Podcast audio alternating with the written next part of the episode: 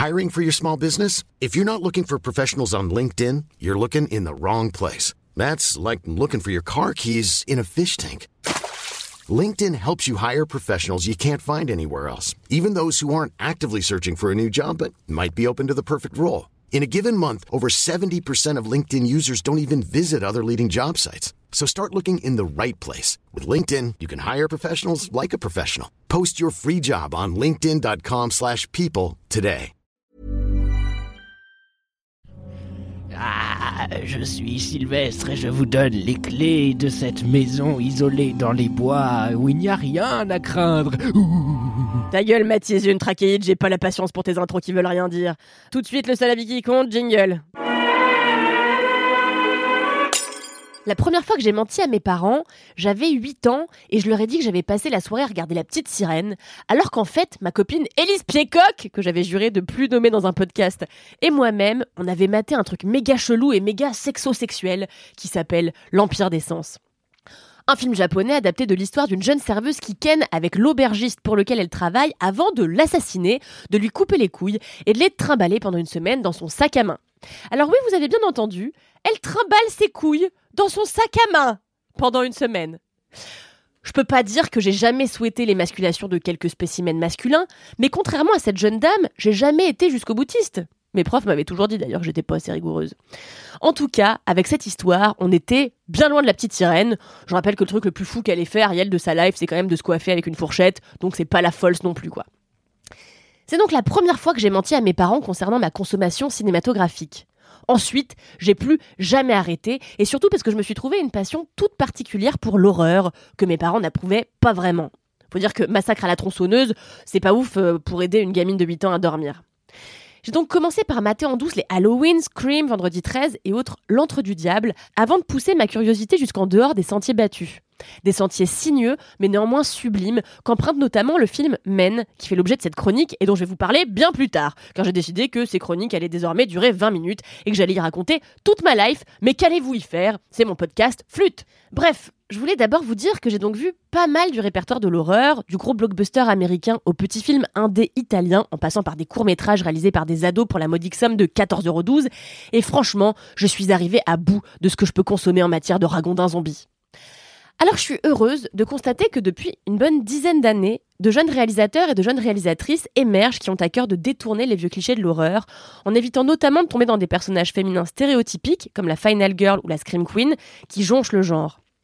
Depuis une dizaine d'années, on a des Jennifer Kent, des Robert Eggers. D'ailleurs, je vous conseille vraiment d'aller voir The Northman actuellement au box-office. Des Julia Ducournau, des Jordan Peele, des Harry Astor ou encore des Alex Garland, dont je vous promets que je vais parler, qui participent à façonner ce qu'on appelle l'Elevated Horror, dont je vous ai déjà parlé euh, dans l'épisode sur Scream. Ce genre qu'on traduirait en français par horreur à message et qui sert souvent à dénoncer des tares sociales, quelles qu'elles soient. Ce vivier de créateurs et de films aide à redorer le blason d'une horreur souvent dépréciée et moquée par tout le snobisme mondial, qui lui préfère des petits drames, genre ceux de Desplechin, ce qui me fait vraiment reconsidérer le bon goût de mes confrères critiques. Mais il convient toutefois, et en dépit de l'excellente et nécessaire existence de l'Elevated Horror, de ne pas dénigrer des genres horrifiques moins intello, comme le slasher, euh, qui a révolutionné son monde au, moment de son apparition en 74, et a ensuite explosé au moment de la sortie de Halloween de John Carpenter. Bref, l'Elevated Horror c'est cool, surtout quand ça sert à dépoussiérer un genre longtemps sexiste dans lequel une femme, pour survivre, devait être blanche, vierge et courageuse. C'est pourquoi ça fait genre 6 mois que j'attendais avec impatience le nouveau film d'Alex Garland, sorti cette semaine au cinéma, dont le seul titre m'indiquait qu'il serait une autre féministe, ou du moins un pamphlet misandre, et avait donc tout pour me réjouir. Non pas que je sois fondamentalement misandre, hein, mais c'est simplement que j'aime avoir autre chose au cinéma que du male gaze. Ce nouveau film s'appelle Men et il succède ainsi aux excellents Ex Machina et Annihilation, les deux premières réalisations de son créateur. Bonjour. Bonjour. Madame Marlowe, c'est ça? Harper, oui. Entrez, je vous en prie. The words I have to say. C'est une maison magnifique. Vous serez seule ici ou... Euh, pardon? Madame Marlowe, non? Non. Men, je vous avais dit qu'on parlerait de ce film. Donc c'est l'histoire de Harper, une jeune femme qui a vu son mari se suicider devant ses yeux après qu'elle l'a jeté dehors suite à des violences conjugales. Ça commence déjà super. Alors pour commencer à se rétablir tout doucement, elle loue une maison mais alors splendide à Cottonwoods, dans le Gloucestershire, un comté du sud-ouest de l'Angleterre où la nature est luxuriante.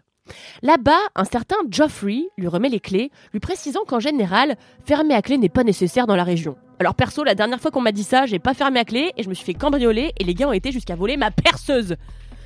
Bref, Harper, bien décidée à explorer les environs, chausse ses meilleures bottes et part à la découverte du coin. Elle trouve notamment un tunnel dans la forêt, vraiment personne n'a envie d'aller là-bas, où elle se plaît à faire des vocalises pour s'amuser de leur écho. Quand tout à coup, au bout du tunnel, elle aperçoit un gars dont l'ombre se découpe et qui se met à courir dans sa direction. Elle le retrouve plus tard tout nu dans son jardin à voler des pommes. Une vie normale en somme dans le Gloucestershire. C'est le début de l'enfer pour Harper qui se fait harceler par tous les hommes de son village, du pasteur à un enfant chelou en passant par un flic. Si au départ le nouveau film d'Alex Garland ressemble à une pub pour la Ford Fiesta avec sa petite musique prime sautière et ses balades en voiture dans un comté verdoyant, Men vit rapidement dans le pire des enfers, celui d'être une femme dans un monde d'hommes, dans un monde de prédateurs. Alex Garland renoue encore une fois avec ses thématiques de prédilection, comme la dépression, mais s'en sert cette fois pour faire la lumière sur la violence des hommes. Dans Men, tous les bourreaux sont des hommes, et d'ailleurs, à l'exception d'Harper et d'une policière, tous les habitants du comté sont des hommes. Et décision très maligne du cinéaste, tous les personnages masculins, tous les bourreaux, en somme, sont joués par le même acteur, Rory Kinnear, un habitué des rôles de méchants.